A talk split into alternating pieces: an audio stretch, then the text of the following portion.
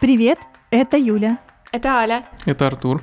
В этом подкасте мы обсуждаем литературу по саморазвитию, пытаемся адаптировать советы из книг своей жизни и выяснить, что сработало, а что нет.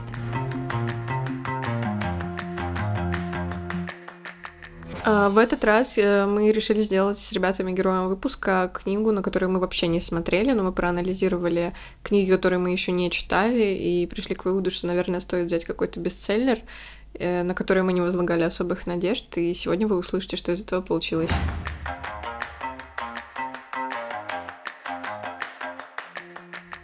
Ольга Примаченко – журналист и писатель из Беларуси, из Минска.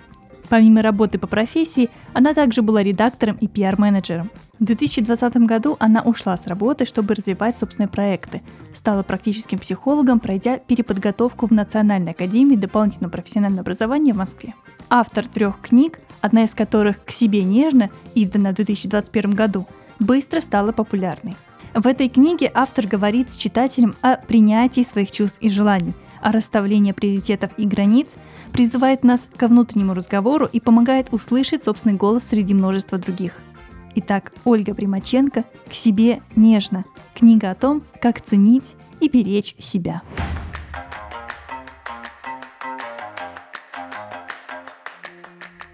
Короче, когда я начала ее читать, первое, что меня очень сильно умилило, это то, как нас автор подводит, в принципе, к концепции того, что мы должны бережно к себе относиться. Если в двух словах, то это произошло так. Автор поняла однажды, что человек не бесконечен, и единственным, кто будет рядом с ней до конца ее дней, это она сама. И таким образом она выдвинула концепцию того, что э, нам нужно подружиться с самим собой, и вот она всю книгу нас ведет к тому, чтобы мы с собой подружились. Прикольно. Ничего не могу сказать, правда, прикольно. В книге в конце глав приведены памятки, мини-руководство, я бы сказала, не с аффирмациями, но что-то похожее, с мыслями какими-то, с общими выводами и поинтами по голове, а, которые могут помочь погрузиться в мир осознанности, но я сразу скажу, что это, возможно, подойдет не всем, а, потому что кому-то нужно больше конкретики или кому-то важно услышать что-то ну, немного друг, по-другому сформулировано, немного иначе как-то и кому-то это может не подойти и вообще не зайти сам формат литературы этой. Но нам с ребятами было интересно ее читать, потому что это не необычная литература. Мы обычно что-то другое берем в работу, и в этот раз мы взяли бестселлер, и я не считаю, что это было плохой идеей.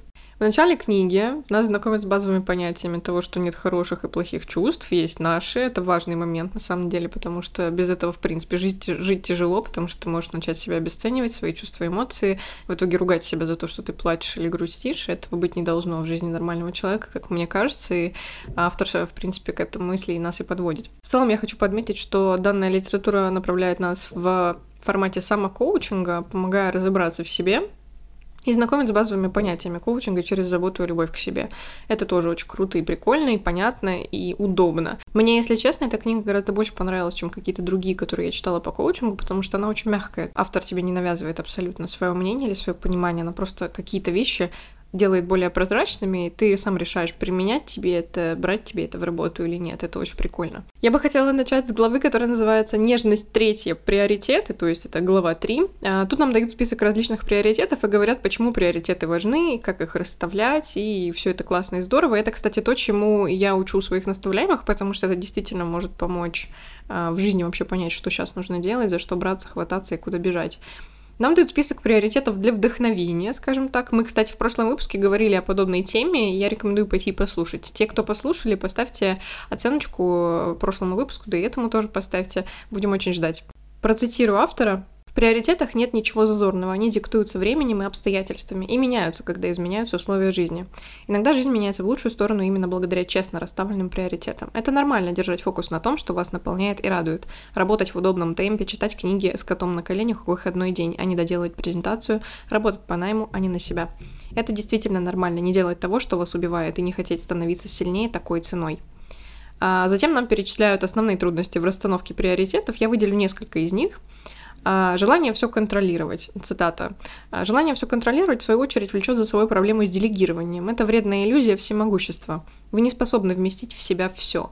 Гнаться за этим значит добровольно соглашаться на зашкаливающий уровень тревоги и выгорания в перспективе. В этом случае предлагаю расставлять приоритеты, отталкиваясь от того, где цена недосмотра и ошибки выше.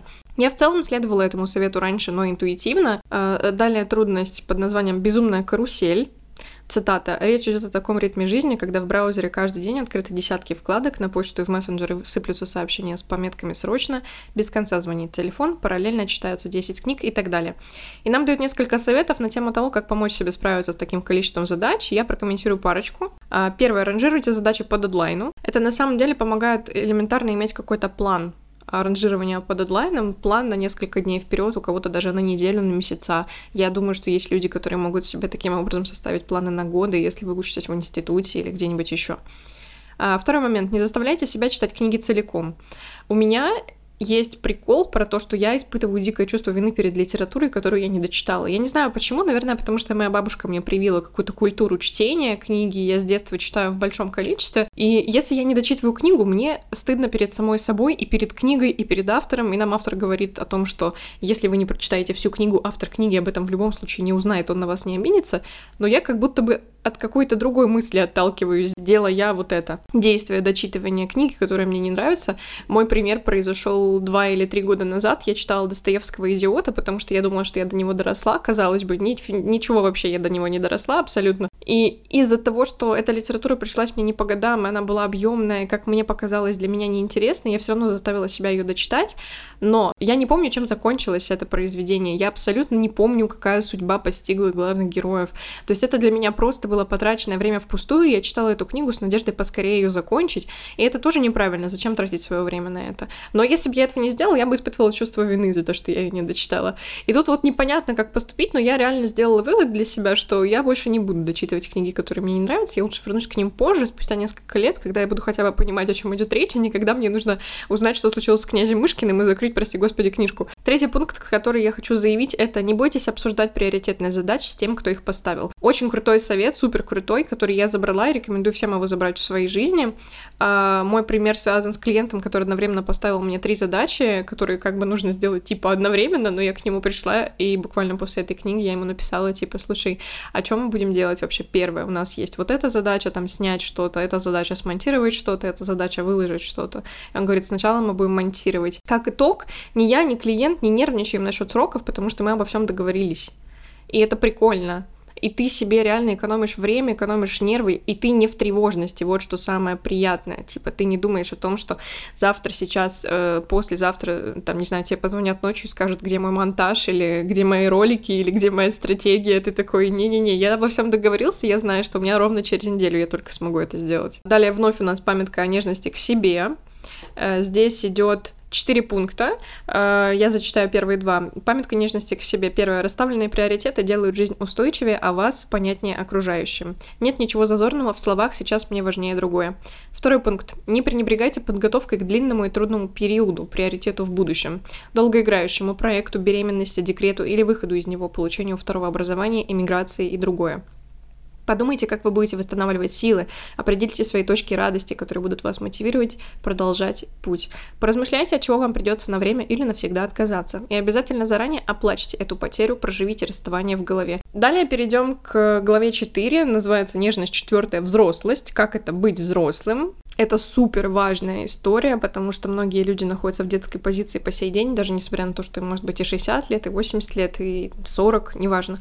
А, к сожалению, не все понимают, что такое быть взрослым, и вот это реально очень важная глава для того, чтобы, в принципе, стать личностью полноценной и не бояться общества, не бояться жить. Это очень круто. Круто, что этому уделяется внимание. Нам приводят список ресурсов взрослости. Я бы хотела обратить внимание на несколько из них. Первое, на которое я бы хотела обратить внимание, это отказаться от игры в грандиозного другого. Грандиозный другой взято в кавычки. Я хочу сказать, что это было моей проблемой долгое время. Я была уверена, что такое только у меня, и это ни у кого больше не проявляется, но оказывается проявляется, потому что об этом пишут в литературе.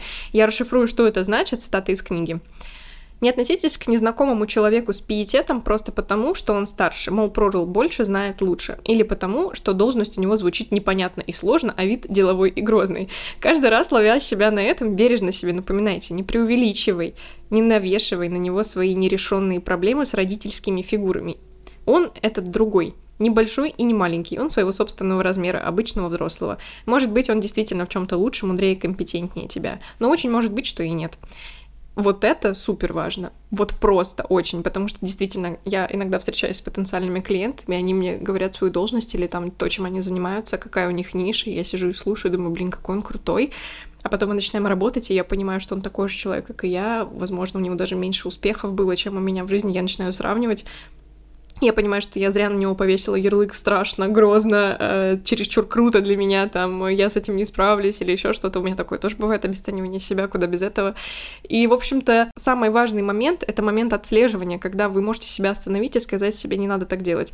И вот это, мне кажется, тоже один из пунктов про взрослость, который очень важный. Остановить себя в момент, когда вы начинаете загоняться сильно. Второй ресурс взрослости — осознавать, из чего вы выросли. Вообще, осознавать, из чего мы выросли — это внушительная часть становления личности, это правда отдельный совет. Нам здесь рекомендуется ставить и перечитывать регулярно список I'm too old for this shit, а, в котором написано то, что я больше не буду делать, потому что выросла из этого. Автор делится своим списочком для вдохновения, я написала свой список, к которому уже обратилась несколько раз за эти дни до записи. Прочитаю. Первый пункт – для чего я слишком стара? Искать виноватого в своих ошибках и факапах.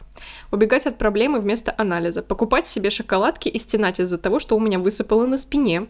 Носить те вещи, в которых меня хотят видеть клиенты на мероприятиях, а не те, в которых мне по кайфу быть. Наставлять людей, которые не хотят менять свою жизнь и не имеют масштабных целей, тянуть их за собой. Спать по 4 часа за сутки и думать, что мне норм. Есть раз в два дня и оправдывать это тем, что у меня нет времени на готовку. Пытаться делать все самой. Боже, как это замечательно. Это очень круто, потому что когда я это написала, знаешь, есть элемент признания самому себе своей ошибки или того, что ты на что ты как бы сознательно внимания не обращаешь, но ты перестал это делать. И когда я это зафиксировала, я такая, блин, я же реально, ну, типа, делала все это очень долгое время, и как круто, что я могу осознанно себе сама сказать, что, типа, come on, хватит остановись, это все ерунда, не надо так делать. Поэтому, опять же, если вы будете читать эту книгу чисто, чтобы почитать и не будете что-то делать, эффекта, естественно, не будет, либо вы будет меньше, чем вам бы хотелось. Рекомендую вам написать такой же списочек, вы сразу поймете, насколько вы крутой взрослый человечек, и даже если вам 18 лет. Далее цитата. «Не делать того, что вам не подходит, не соглашаться на то, что выводит из равновесия, не терпеть по отношению к себе поведение, которое делает вам больно. Это не придур и не психованность, как могут попытаться вам внушить. Это нормальное взрослое поведение. Жить без насилия над собой. И собственного, и чужого». Очень круто. Следующий ресурс, в который нас погружают, это учиться отпускать без драмы. Цитата. Можно старательно возделывать свои идеи, выращивать их в парнике, оберегать от ветра, но что-то когда-то обязательно пойдет не так и обнажит уязвимость ваших усилий, если не сведет их на нет. Однако это никогда не повод, чтобы не пытаться. В конце концов, зрелый человек отличается от незрелого тем, что незрелый знает, что будет делать в случае выигрыша, а зрелый, что он будет делать в случае проигрыша. Я замечала за собой эту историю с проигрышами на самом деле, потому что совсем недавно я сконцентрировалась на, на этой детали, и спросила у своей клиентки во время съемки, что она думает о проигрышах в целом. И она мне сказала, пойми, что нет проигрыша, ты либо выигрываешь, либо учишься и набираешься опыта. И меня это воодушевило очень сильно, и я, правда, стала чувствовать себя вместо неуспешной э, просто учеником. Но в позиции ученика нет ничего крутого. Нужно быть очень взрослым и смелым человеком, чтобы встать спокойно в позицию ученика, а не винить себя за то, что ты там чего-то не достиг. Это круто. А, многие вещи в моей голове моментально поменяли свое значение. Я перераспределилась по другим папочкам в голове, скажем так. Я и вправду потеряла внушительную степень собственной тревоги, когда осознала этот момент. Мне стало реально лучше и легче. Большое спасибо за это книжки и, конечно же, моей клиентке, потому что я думаю, что я бы без этого еще дольше, еще очень долго бы страдала на тему того, что я неуспешная или еще какая-то. Потому что, конечно, это всех регулярно накрывает, наши собственные неудачи. Плюс, конечно же, нам дают опять памятку нежности к себе, естественно. А, здесь я прочитаю тоже первые три пункта. Празднуйте каждый новый навык и умение. Расценивайте их как инвестиции в капитал силы. Второе. Пропускайте мимо ушей бубнёж и морализаторство. Третье. Ищите приятные вам ролевые модели взрослого поведения. Кстати, вот этот пункт очень важный. Я нашла для себя прекрасную ролевую модель взрослого поведения. Она мне безумно нравится. Я смотрю на этого человека, и я понимаю, что вот этот подход настолько меня воодушевляет, что я сама заряжаюсь, когда на этого человека смотрю и с ним разговариваю. И мне хочется быть рядом с ним, чтобы перенять все его привычки того, как он себя ведет в обществе или как он сам себя позиционирует как взрослый, ответственный, крутой человек. Мы становимся крутым по определению, если мы думаем, что мы уже не дети. Это прикольно. В целом, мне она помогла кое-что перераспределить в голове. Я действительно рекомендую именно эту главу к ознакомлению. Если вы замечали за собой признаки детской позиции, либо что-то из серии обидок э, на друзей, там, за что-либо, ревность какую-то слепую к делам, задачам и своей семье. В общем, очень многие пункты эта глава может решить, поэтому если вы последуете правилу, которое я вам зачитала, и не будете читать всю книгу, а только то, что вам интересно, я рекомендую вам ознакомиться с этой главой. Она действительно очень полезная, очень прикольная, и мне она помогла.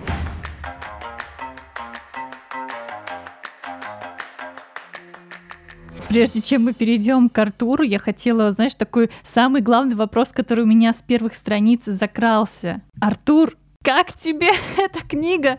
Потому что, мне кажется, этот э, розовый мир нежности, он э, такой не для всех. Поделись впечатлением. Ты думаешь, Артур чересчур брутальный для этой литературы, поэтому он ее читал со слезами на глазах? Ну, Нет, в тайне читал, пока никто не видит. Да не, на самом деле, я считаю, что вот то, что книга написана как бы для женщин, ну, мне кажется, что она достаточно много потеряла. Если бы книга была для всех, то польза бы от нее получила бы гораздо больше людей. Ты знаешь, я тоже думала о том, что как, как жаль, что часть аудитории срезается просто мужской. Ну, я, кстати, не поняла, почему. То есть это только если это какой-то маркетинговый ход, разве что. Ну, видимо, ну или есть мужчины, которые читают эту книгу втихаря от своих коллег, друзей и так далее, в тихо в уголочке. Ну, короче, я думаю, что Артур на самом деле был норм, потому что он живет с человеком, который все время в коучинге находится, он очень много чего от меня слышал, э, и для него это не было, ну, знаешь, типа, выходом за рамки разумного какого-то понимания Вселенной, и мне кажется, что ему из-за этого было проще ее читать и воспринимать в целом. Мне так кажется, возможно, я не права. Да нет, конечно, сейчас мир такой, что у нас э, все и гендерные роли, и негендерные роли, и бытовые, и не бытовые, все перемешалось, и где-то кто-то больше женственнее, где-то больше мужественнее и так далее и тому подобное. Вот, поэтому, как бы, если ты совершенно спокойно относишься к тому, что, если ты парень, мужчина, и ты спокойно относишься к тому, что тебе в книжке будут говорить э, «Ты моя хорошая». «Ты моя хорошая, девочки», то можно ее, конечно, прочитать. Не скажу, что я прям за все зацепился, но я очень зацепился за главу про деньги. Естественно, конечно естественно. Же. И, скажем так, в первом пункте главы «Самые лучшие деньги ваши» нам прям вот Ольга и говорит. Прежде всего важно обнаружить те убеждения в нас, которые определяют, что мы чувствуем или как поступаем в отношении денег. И вот дальше ниже нам э, автор приводит таблицу, я бы даже назвал это скорее списочком, с установками и мыслями альтернативами к этим установкам. Вот и первая установка «денег нет», и ее мысль альтернатива просто сразу сходу дают э, свежего воздуха вместо того, чтобы думать и считать, что денег нет, можно думать и считать, и стоит думать и считать, что денег нет кон- конкретно именно на вот что-то. Не говорить в целом денег нет, а вот у тебя конкретно сейчас нет денег на эту хотелку, и это вот меня очень спасло. Но дальше вообще просто бомба-пушка. Нет денег на это, а не вообще. И деньги можно перераспределить. И тогда деньги появятся на то, что ты хочешь. Вот, и это просто вот уже одна такая вот, одно такое предложение э, уже дает прям силы свежего воздуха, понимание, что деньги-то реально есть, просто ты зацикливаешься на чем-то одном и такой, денег нет, денег нет, а они-то есть, просто на это конкретно их может не быть. Вот эта мысль альтернатива, она прям вот сработала как вот отлично. Я сразу такой, так, ну да. Так вот, дальше она говорит, э, продолжая вот эту установку про денег нет, и что деньги есть, но не на это. Дальше она говорит следующую вещь, чего я вот категорически против, но только если вот прям самые-самые крайние, вот самые наикрайнейшие случаи, это деньги есть всегда, если не у меня, то у других. Их можно попросить в долг. Вот это вот я, конечно, да, вот это против. Или продать что-то ненужное. И, само собой, дальше были приведены и другие установки, но я прям на первый такой, вау, круто. Ну а следующие не сильно коррелируют со мной из серии там деньги добываются потом и кровью, там, ну вот одна только Это вообще, кстати, моя история. Я всю жизнь думала, что чтобы зарабатывать, ну потому что у меня была ролевая модель моей семьи, я все время думала, что деньги зарабатывать это типа ад. Ну то есть как как можно зарабатывать деньги легко, да? Там кто-то говорит, я в легкости делаю 400 миллионов долларов денег до неба, и я такая, как ты это делаешь? Типа это же потом и кровью Поэтому да, для меня это вообще моя модель, на самом деле, моя установка. Ну, вот у меня, если брать жизненный пример, у меня мама работала там а, от а, с утра до вечера, но я как-то не перенял ее вот эту вот историю, что нужно дофига работать, чтобы получать много денег. Вот. Также дальше писульками, танцульками, песенками, картинами и так далее много не заработаешь. Лучше бы нормальные деньги пошла зарабатывать. Это... Это вообще про нашу профессию с вами. Это про нашу профессию, да, очень часто так говорят, особенно когда ты заявляешь, что когда ты там молодой, тебе 15-14, скажешь, вот я хочу там рисовать и так далее, танцевать. Тебе говорят, все это... Все это фигня. Да. Все это фигня. Но нет, вот мы работаем успешно, получаем деньги. Просто, понимаешь, это разный уровень стабильности в глазах старшего поколения. Ну и далее установки. Деньги мужа не мои. Я не могу их тратить на себя, только на ребенка. У меня нет ребенка, но я не могу их тратить, тратить на себя, да. Да? Тогда почему у меня с карты списываются деньги? Если я ничего не покупаю. Все, разбор полетов.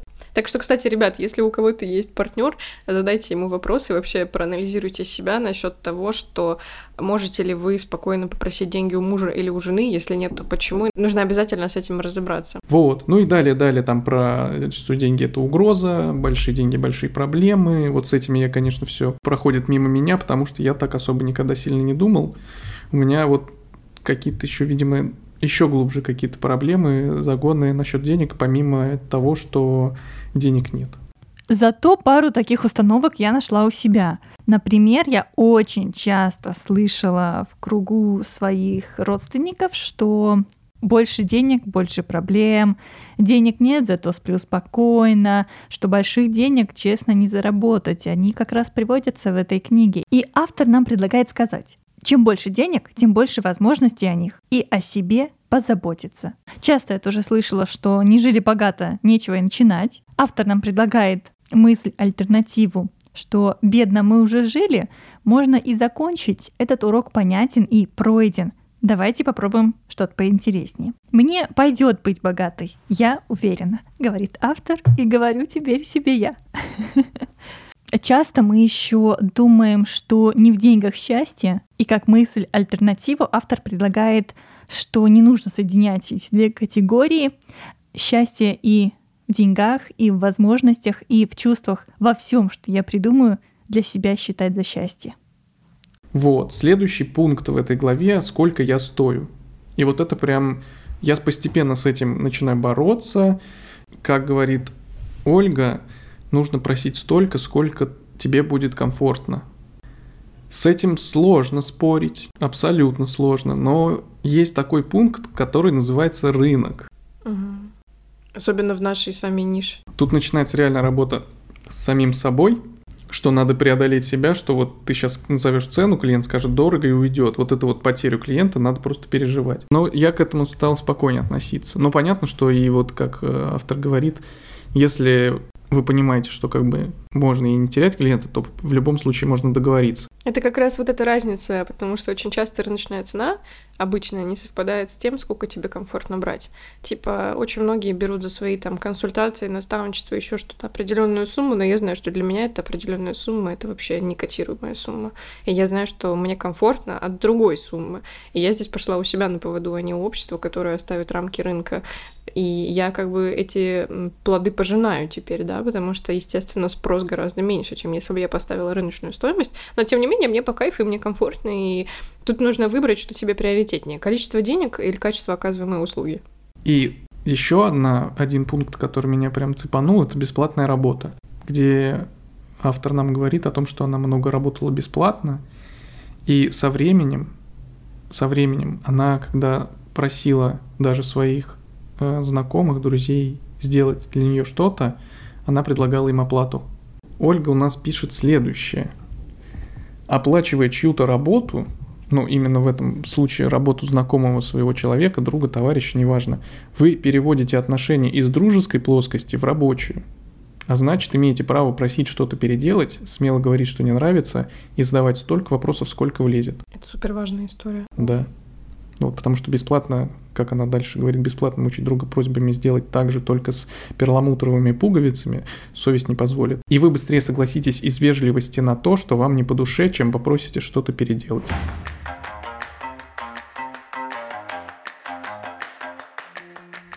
А мне больше всего попала в душу глава 9 про коммуникации.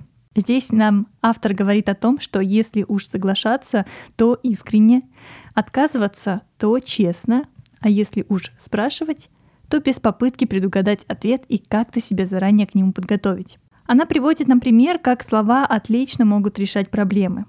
Что рекомендует нам делать автор? На случай, если человек выливает на вас тонну жалоб, задайте вопрос, который прекратит этот поток нытья. И что ты теперь собираешься делать? На самом деле, я теперь выучила этот вопрос и задаю его в каждом моменте, когда мне нужно прекратить этот поток, потому что он действительно фокусирует человека на шагах и на себе. Во-первых, этот вопрос уберегает нас от того, чтобы броситься спасать и влезать в чужую зону ответственности. Во-вторых, он расставляет нужный смысловой акцент. Да, тебе нелегко, но ты не беспомощный человек, ты можешь влиять на свою жизнь, поэтому подумай, с чего, с каких шагов ты начнешь, а я с удовольствием послушаю. Поэтому запомните, классный вопрос, и что ты теперь собираешься делать. Автор также советует нам избегать вопросов, которые начинаются с «почему?».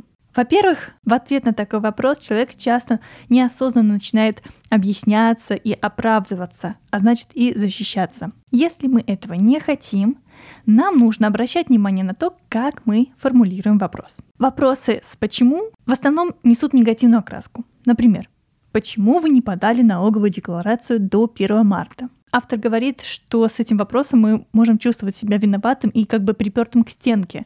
Вместо этого лучше спросить, что помешало вам подать налоговую декларацию в срок.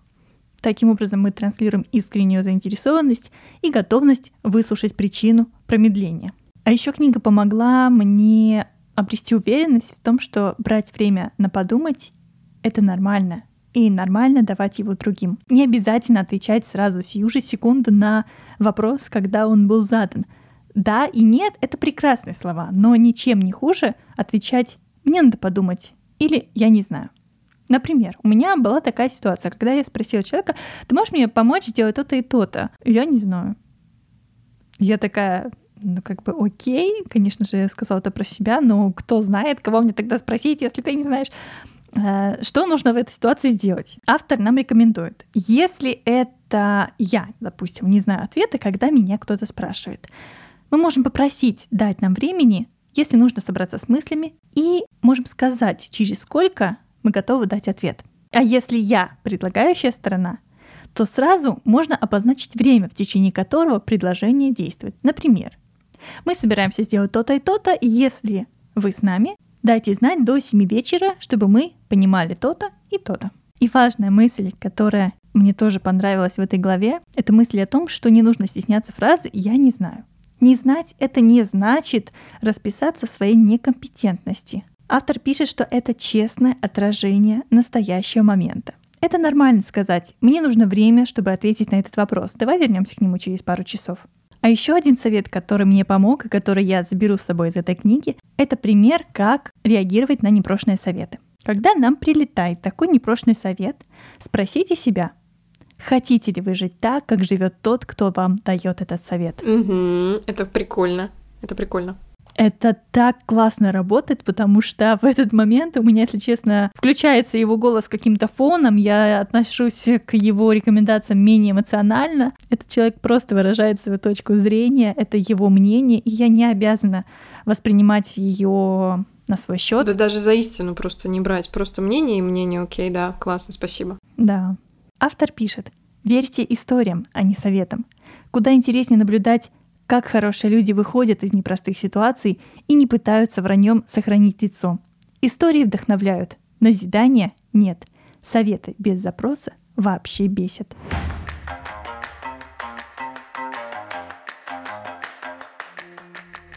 И в заключении, есть ли границы у той нежности к себе? Вообще можно ли ее почувствовать, что вот теперь я отношусь к себе нежно? как говорит автор. Потому что иногда я замечаю какие-то рекомендации, которые она, дает. Там тем более при, приводится еще 31 день э, марафона а, с упражнениями. И тут вот интересно подумать вот о чем. Не будет ли это таким состоянием, которым ты себя как бы утруждаешь и спрашиваешь, так, а это нежно было или не нежно? Так, а это я достаточно нежно сделала или недостаточно нежно к себе? Я думаю, что тут ответ простой. Вот когда поймешь, что жить стало легко, и оно же и будет, я думаю, и нежно, сто процентов, вот и все. И там не важно, когда это может наступить, сегодня, завтра, через 31 день этого марафона, или на следующий, или на пятый. У меня мнение такое. В коучинге есть прикольный прием, когда человек тебе говорит, я хочу стать счастливее, например, моя цель на коучинг стать счастливее, коуч задает ему обратный вопрос, говорит, хорошо, по каким критериям мы поймем, что ты стал счастлив, что ты теперь счастлив. Я думаю, здесь такая же история. Тебе самому у себя нужно спросить, в какой момент я пойму, что я начал относиться к себе нежно, и перечислить несколько пунктов через... Э, и работать над ними, соответственно, чтобы эти пункты превратились в реальность, написать себе план, стратегию, как ты до этих пунктов дойдешь. И все, и в какой-то момент ты просто почувствуешь вот эти вещи, например, да, четыре там. Я легче просыпаюсь, я ем правильную еду. Я не знаю, у каждого будут свои пункты, что для него такое нежно к себе. Это же не универсальная вся история.